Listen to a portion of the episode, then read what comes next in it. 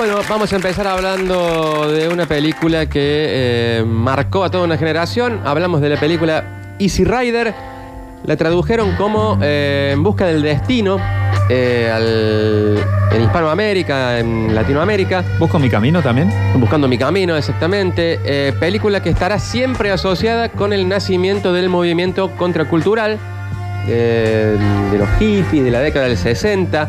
Eh, sobre todo eh, en el mundo del cine de Hollywood. La película dirigida por Dennis Hopper hizo mucha historia, sobre todo al incluir canciones contemporáneas en las bandas sonoras. No estaban acostumbrados, estaban acostumbrados a las bandas sonoras creadas por eh, sinfónicas y todo eso. Hopper le metió muchas canciones contemporáneas y sobre todas las cosas a mostrar el uso real de sustancias en la gran pantalla. Se habló de drogas ya directamente en la gran pantalla en esta película. Después vamos a ver que... Perdón, discúlpame, porque yo te quiero hacer esta pregunta, necesito hacértela. En el ámbito del cine, ¿todo el mundo es remil re drogadicto? Después vamos a ver que eh, no era tan ficción las drogas que se usaban en la película. Easy Rider catapultó sobre todo al estrellato a Jack Nicholson, le dio cierto relieve a la carrera de Peter Fonda y bastante crédito artístico a un eh, Dennis Hopper que tenía una fama de... eh, en España se le dice gamberro, eh, acá se dice como un arruinado de Hollywood, eh, Dennis Hopper, eh, pero que siempre era rendidor en historias con narrativas bastante salvajes. Ya lo habíamos visto en la historia de Apocalipsis Now, en donde habíamos hablado que estaba permanentemente drogado durante el rodaje de, de Apocalipsis Now. No fue la excepción en esta que a él le tocó dirigir. Esta quizás fue la primera película independiente que se hizo en los Estados Unidos. Eh, se ganó un lugar en la historia del cine por todo lo sucedido durante el rodaje que hizo que su creación eh, fuera una hazaña verdaderamente asombrosa, pero por sobre todas las cosas por el producto final. Fue una eh, muy buena película que marcó a toda una generación. Los personajes eran protagonistas de la historia, eran dos hippies que se hacían llamar Billy the Kid y Wyatt Earp, dos legendarios pistoleros de los Estados Unidos, aunque en esta oportunidad eh, no tenían nada que ver con, pistoleros. Lejos de estos bandidos del oeste, nuestros eh, protagonistas eran vaqueros que iban por todo el país en una motocicleta, en dos motocicletas, fumaban, llevaban el pelo largo, buscaban vencer al sistema para finalmente vivir eh, su vida en sus propios términos. El uso de sustancias en la pantalla y fuera de ella fue un descontrol durante el rodaje, lo que causó todo tipo de problemas, accidentes, egos inflados, peleas, disturbios y mucho mal genio. Era moneda corriente en el plató de filmación. Los conflictos entre los actores avanzaron a tal punto que se formaron divisiones inseparables en el equipo de filmación, se terminaron con varias demandas judiciales, eh, mucha piña entre ellos, eh, y al igual que los eh, protagonistas de la historia, los hombres detrás de la película casi arruinan esta obra maestra del cine. Bueno, arrancamos, vamos a hablar del guion. Y el primer problema, ya con el guion, problema. Eh, corría el año 1967 cuando el escritor Terry Southern eh, firmó un contrato para escribir Easy Rider a instancias de los actores Peter Fonda y Dennis Hopper, quienes fueron los eh, mentores de la película y quienes querían llevar al cine la historia de dos motociclistas El flash fue de ellos. de dos motoqueros, exactamente, y convocan a este hombre para que les escriba el guion. Después no le dejaron escribir nada, o sea, no sé para qué lo fueron a buscar si cada cosa que el tipo les decía no les gustaba, o sea, eh, si bien los créditos finales de la película le dan todos los méritos del guion a, a Southern, debido a las reglas del sindicato de guionistas, este afirmó que Fonda y Hopper no lo dejaron hacer nada, porque ellos eran partícipes de la escritura del mismo. El guionista dijo, en ese momento eran muy- éramos muy buenos amigos, así que lo acepté sin pensarlo mucho. Me iba a llevar el crédito por no haber hecho nada, dice. En realidad lo hice por un sentido de cada camaradería, ellos no querían... En un principio ellos no querían ser como los que habían escrito el guion. Después armó un quilombo bárbaro. Esto llevó eh, a la primera pelea entre los actores Fonda y Hopper. Así, cuando el guion estaba escrito, ya empezaron a querer ser eh, los dueños de la idea. Claro. Eh, comenzaron a discutir por quién merecía llevarse el crédito por la película. Incluso ambos desconocían que Souter, a la hora eh, de hablar de la escritura del guion, eh, empezó a decir como que lo había escrito él porque en eso habían quedado. Claro, lo habían contratado Sí. para eso. Según palabras de Dennis Hopper, eh, Terry Souter nunca escribió una sola frase de Easy Rider, solo el título. vino de él, dice. Escribí cada palabra del guion, dirigí cada escena de la película. Hice esta película de mierda y punto, dijo eh, Dennis Hopper en una entrevista visiblemente enojado. El otro involucrado al respecto, Peter Fonda, Qué jugadores habían, también, ¿no? a, a todo esto habían empezado como íntimos amigos, ¿no? Sí. Eh, Peter Fonda dijo, Hopper quería una declaración afirmando que yo no tomé parte de la escritura del guion. Todo esto terminó en los tribunales en el año 1992 en una disputa que duró años cuando el director de la película, eh, Dennis Hopper, demandó a Peter Fonda por el crédito completo de la escritura y afirmó que Fonda le había robado muchas ganancias del film. Bueno, vamos a la producción. Y aquí ya se, empezaba a- se empezaría a ver lo que iba a ser el rodaje también. Eh, Peter Fonda, hijo del gran Henry Fonda, hermano de la prestigiosa James Fonda, y él un actor mediocre. Sí, pero era Peter Fonda. De medio pelo, pero que tenía el apellido Fonda. Se une al polémico Dennis Hopper y se presentan a la productora River, eh, una productora muy conocida en ese momento, con un guion llamado Easy Rider. En el último intento desesperado por conseguir financiación, ya que les habían metido un boleo en todos los estudios, porque estaba involucrado en todo esto Dennis Hopper, que tenía una fama horrible en Hollywood. Los productores recurrieron a un amigo pidiéndole referencias sobre los actores.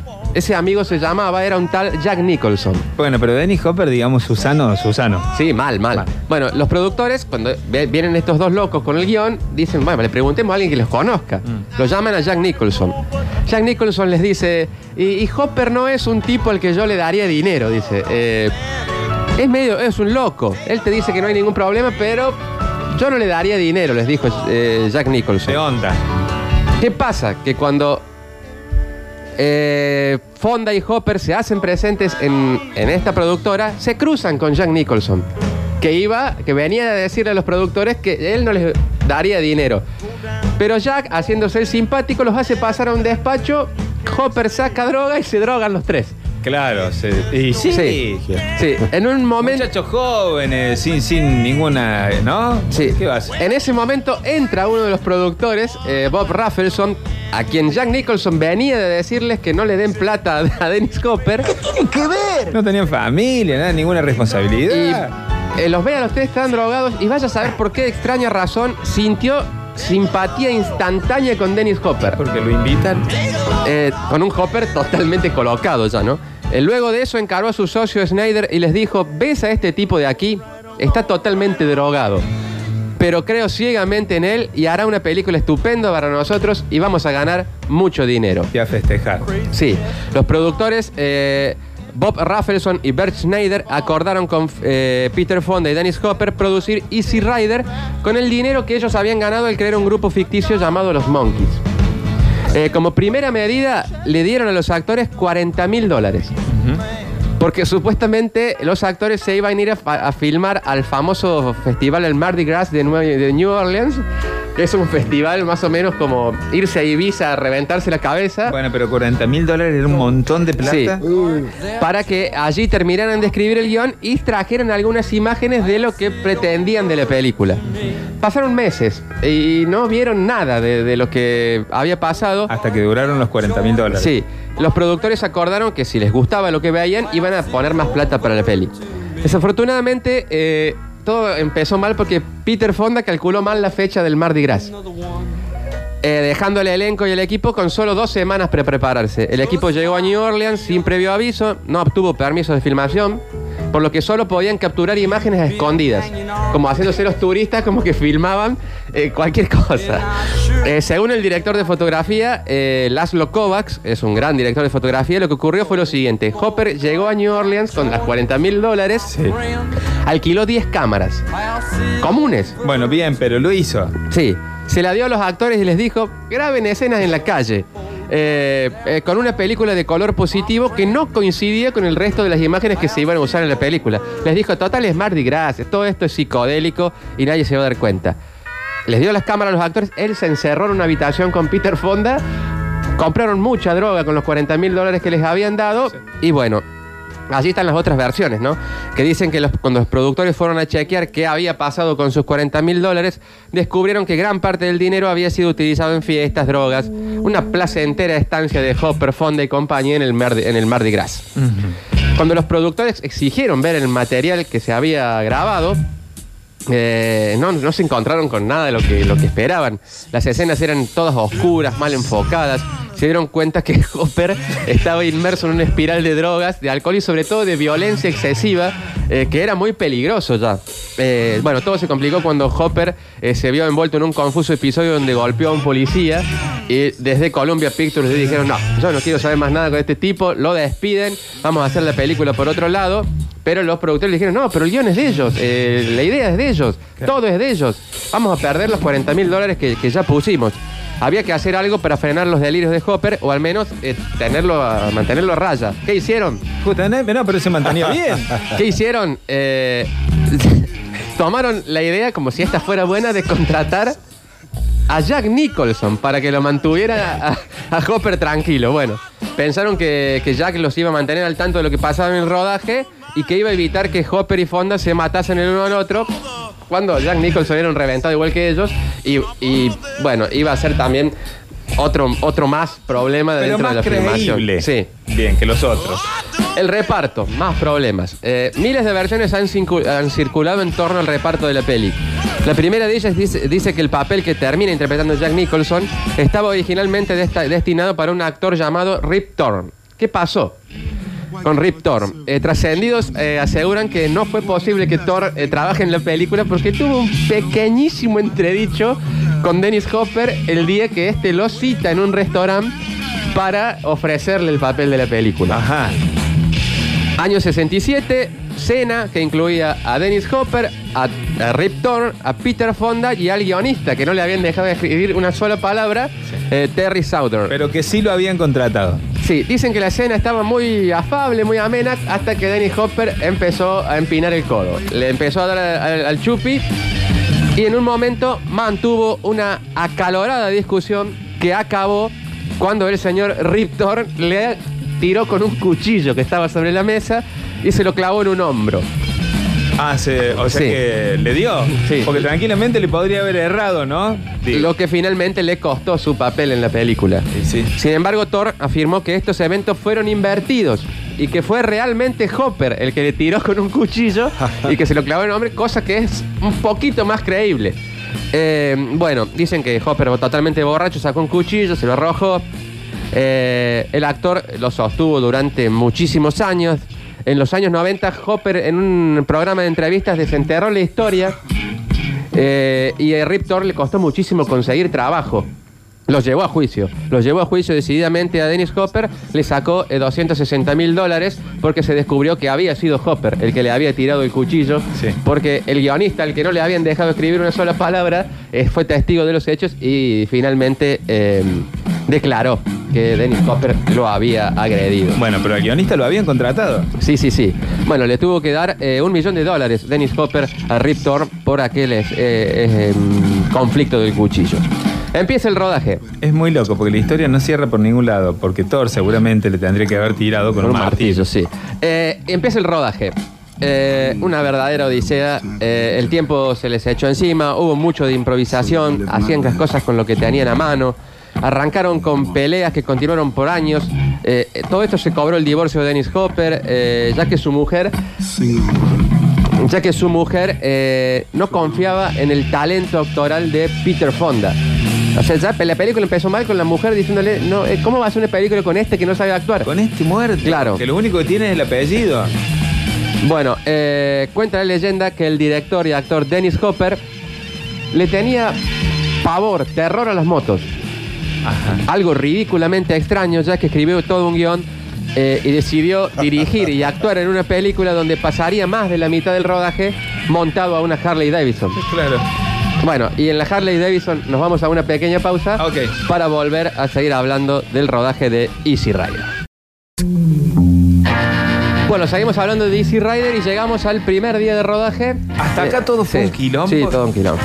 Primer día de rodaje en donde llegaron prácticamente sin guion. Eh, solo se había- se querían, eh, sabían que querían filmar un viaje ácido y cuál era el personaje que iba a interpretar cada uno de ellos. Peter Fonda y eh, Dennis Hopper. Bueno, pero se habían puesto de acuerdo en eso. En eso sí se habían puesto de acuerdo. Eh, bueno, los eh, impulsores del proyecto literalmente perdieron la cabeza eh, durante el rodaje, en gran medida por la cantidad de drogas que consumían. Los técnicos de la película afirmaban que Hopper era un maníaco, un psicópata, que todo el tiempo tenía encima de la mesa dos pistolas cargadas. Y llega el primer día de rodaje, donde los directores acostumbran a dar una arenga al, al grupo técnico que Pero él trabaja tenía los fierros en... que trabaja en la película. Y un eh, trabajador del sonido contó que Hopper eh, ensayó un discurso que decía lo siguiente. Aquí hay una sola persona creativa, yo. Los demás son solo mano de obra contratada, es decir, son todos esclavos míos. Esto no hubiera causado buena impresión en el resto del rodaje que sí lo aplaudió, pero ¿por qué? Porque mientras les decía esto, blandía dos armas que estaban cargadas y los apuntaba mientras les hablaba. Entonces a los otros no les quedó más que aplaudir. Eh, uno de los camarógrafos recuerda que Hopper estaba loco, que deliraba probablemente por el efecto de la combinación que tenía de drogas y de alcohol. Dice que había una sola forma de, carga- de calmarlo. Ajá. Era fanático de James Dean, eh, Dennis Hopper, del actor James Dean. Dice que cuando Peter Fonda lo veía que se ponía loco, eh, le decía al oído, eh, Dennis, a Jimmy no le gustaría que hagas esto. Mi amor. Entonces él entraba como un poco en razón. Puede ser. Bueno, empezamos a hablar de sustancias de todo tipo. El film se centraba en la contracultura de la década del 60, por lo tanto las drogas fueron una temática recurrente de la historia y un aspecto integral de la misma. Al respecto, Fonda dijo, todos tenían eh, su medicación de elección. En, en Easy Rider, Dennis tenía la bebida, eh, Nicholson fumaba mucha hierba, y yo me daba mucho con ácidos, dice Peter Fonda, ¿no? Eh, lo dijo así claramente. Ellos tres. Sí. Em, Jack Nicholson contó en una entrevista que en la escena, la famosa escena de la fogata, todos estaban drogados. Desde el camarógrafo hasta, hasta el- un tipo que pasaba caminando por la calle, estaban todos drogados. Dice el que el- ambiente del Lautaro. lo, lo más es, eh, a lo largo de que el- empezó el rodaje a andar, lo más sencillo eh, era ya interpretar cuando los, los eh, personajes estaban drogados y que era muy difícil interpretarlos fuera de las drogas. De sea, porque estaban drogados ya de por sí. A lo largo de- del rodaje y debido a la ingesta excesiva de alcohol, drogas y diversas sustancias alucinógenas, eh, sumado a esto que los protagonistas pasaban la mayor tiempo eh, subidos a las motocicletas Harley Davidson, eh, no fueron pocas las caídas, los golpes, los accidentes, las contusiones, los derrames y todas otras situaciones. El accidente más recordado fue cuando alguien sumamente drogado al volante de una moto estrelló la moto contra un camarógrafo. Se llevó puesto un camarógrafo. Le pegó directo. Sí, le pegó directamente. eh, mientras rodaban una escena, el camarógrafo se salvó de milagro. De, eh, tuvo que ser llevado a un hospital y todo. De Fonda ingresó varias veces al hospital por derrames, cortes, moretones. se fracturó varias costillas. Incluso tuvo una neumonía en el medio de- del rodaje. Al respecto recordó, eh, montar detrás de alguien en una motocicleta siempre es difícil. eh, y más cuando la parte de adelante se tambalea. Eh, dice, en una de esas, que íbamos totalmente drogados, eh, Jack Nicholson me clavó directamente las rodillas en la espalda y me rompió tres costillas. Eh, no me di cuenta hasta la noche, dice, cuando se pasó el efecto de las sustancias y tuve que ir al hospital. Divinos. Una escena memorable eh, de la película es cuando en un cementerio eh, se reúnen con Phil Spector, que era el eh, productor de, em, de los Beatles, ¿o no? ¿Es Phil Spector? Eh, del último día, de sí. y sobre Bueno, todo de John Phil Lennon. Spector Bien. tiene un papel en la película en donde están Hopper y Fonda en un cementerio y van y le entregan ácido. Eh, dejan caer un ácido que Phil Spector lo, lo levanta y todo. No tenían permiso para filmar en el cementerio, se metieron, como decimos en el cordobés básico, se zamparon en el cementerio. De pecho. Y una vez allí, eh, Hopper divisó una estatua de una virgen y lo inspiró. Lo inspiró la estatua de la mujer eh, sabiendo que a Peter Fonda se le había muerto la madre, se había suicidado y lo había abandonado. Le dijo, te tenés que subir a la Virgen y decirle, preguntarle por qué te abandonó. Y Fonda le dijo, no, eso es una parte de mi vida que yo no se la quiero contar al resto. Y Hopper le decía, pero nadie se va a dar cuenta. ¿Cómo que nadie? se- ya Todo el mundo sabe que mi mamá se murió y, y si yo me subo ahí es como que estaría, no sería el, el actor, sino sería yo diciéndole a mi madre por qué me abandonó. Hopper empezó a hacer un escándalo, se largó a llorar. Además, convengamos que siempre, ¿no? Andaba con los fierros. Sí, sí, se largó a llorar. Le tiró una trompada. eh, los, eh, la gente que trabajaba en el cementerio empezó a ver como diciendo, ¿qué hacen estos locos que están acá? En- y Fonda, para que no se arme escándalo y no descubran que estaban de incógnito en el cementerio, decidió filmar la escena. Se subió a la Virgen, le dijo todo lo que Hopper quería, empezó a increpar a la estatua, eh, mientras Hopper abajo lloraba desconsoladamente y, y- Emocionado. y medio que se descompuso por, eh, por el momento. Fonda luego habló de lo sucedido y dice, fue la primera vez que verbalicé algo relacionado con mi madre, la verdad sentí que me derrumbaba. La escena se convirtió en una de las más poderosas de la película, pero algo se rompió en la relación entre Peter Fonda y Dennis Hopper, eh, porque este sintió que lo había manipulado, que lo había traicionado, que le había hecho contar un, un evento de su vida. eh, muy, muy propio, muy sentimental, a beneficio nada más que de la, ni siquiera de la película, a beneficio de él que se le había puesto que él quería que se suba a increpar a la estatua de la Virgen. Le pintó. Bueno, todo el rodaje fue un desastre. Llegaron al día final del rodaje, habían filmado todas las escenas, pasaron dos semanas y advirtieron un, un pequeño olvido que habían tenido. Ajá. Eh, dos semanas después de que terminaron de filmar la película, el director se dio cuenta, un pequeño detalle, se había olvidado de filmar el final de la película. Dennis Hopper olvidó la escena crucial en la que los personajes protagónicos discuten el significado de aquel viaje a través del país. Todo el equipo de trabajo, los encargados de filmar, los técnicos, los productores, los actores que iban a participar en la escena final, fueron citados en las montañas de Santa Mónica. Ya se habían vuelto a su Se casa. habían vuelto, sí. Los citó a todos para rodar la escena final. Uno Pero- era de acá de Oliva. ¿Qué pasó? Cuando llegan todos los técnicos, todos, empieza una discusión tremenda entre ellos por qué es lo que debían filmar. No se ponían de acuerdo. Se encerraron en una casa rodante dos semanas a drogarse adentro de la casa rodante y a discutir sobre el mensaje final de la película. Sí. No, no había forma, no se ponían de acuerdo. Eh, mandaron a- al guionista al que no le habían dejado participar del guion. Pero lo habían contratado, Lautaro. Sí, a ver qué pasaba. El guionista llegó, los encontró totalmente drogados en la casa rodante, les tiró un par de ideas y finalmente se pusieron de acuerdo. Ah, bueno. Sal- Pero por fin laburó este. salieron, filmaron el final de la película. Terminan de filmar la película, también un caos. ¿Qué pasa? Cuando el rodaje finaliza, Dennis, un- cuentan que un Dennis Hopper paranoico exigió tener todo el material filmado cuanto antes y se los pedía de mala forma a los técnicos. Ante, ante los pedidos en mala forma y ya hartos de maltrato, uno de los técnicos agarró todas las latas que tenían el- las cintas y se las tiró en la cabeza. Le cortó una ceja y se armó una tremenda bollacera entre ellos. Siete puntos. Sí, se armó una tremenda bollacera entre ellos. Dicen que fueron recorriendo todo el set de filmación y terminan la pelea dentro de la habitación que compartían dos actrices llamadas Tony Basil y Karen Black. Rompen la puerta eh, de la habitación de las chicas mientras se peleaban. Y cuenta la leyenda que cuando ingresaron en la habitación lo encontraron al bueno de Peter Fonda con las dos chicas en la cama. Ajá.